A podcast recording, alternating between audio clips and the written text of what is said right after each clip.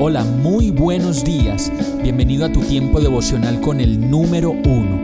Qué alegría saludarte con la certeza de que Dios está obrando en tu vida su perfecta y buena voluntad, ya sea porque estás aprendiendo de un momento difícil o porque estás disfrutando de su amor a plenitud con paz y tranquilidad.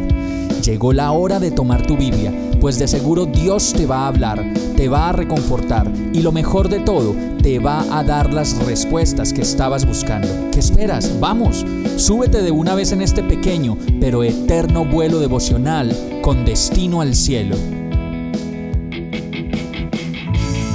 Y el mensaje de hoy se llama Dios cumple lo que promete.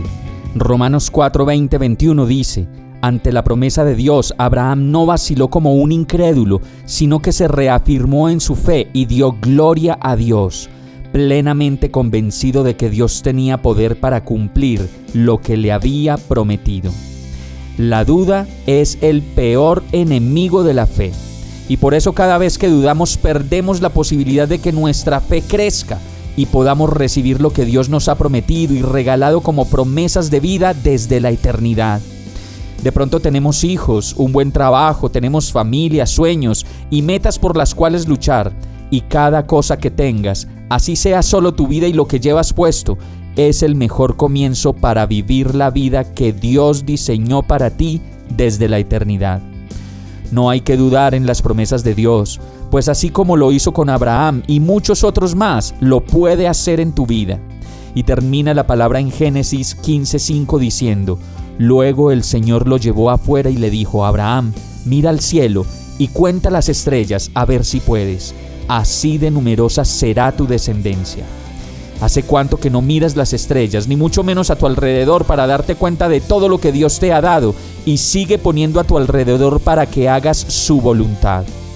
Vamos a orar. Señor, gracias por tu amor y fidelidad. Ahora decido ver todo lo que tú me has dado para darme cuenta de cuánto me amas y ver en todo lo que tengo el plan perfecto de amor que diseñaste para mi vida.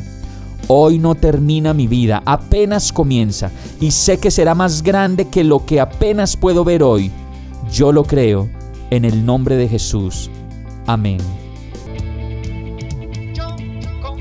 Hemos llegado al final de este tiempo con el número uno no te detengas, sigue meditando durante todo tu día en Dios, descansa en Él, suelta los remos y déjate llevar por el viento suave y apacible de su Santo Espíritu. Solo compártelo con quien lo necesite y ames. Hoy, de la mano de Dios, todo será un gran día. Para más información visita nuestra página www.iglesiabierta.com o llámanos al 313-334-0116. Oramos y rogamos para que cada día te enamores más de Dios y para que no pares de pasar todo tu tiempo con el número uno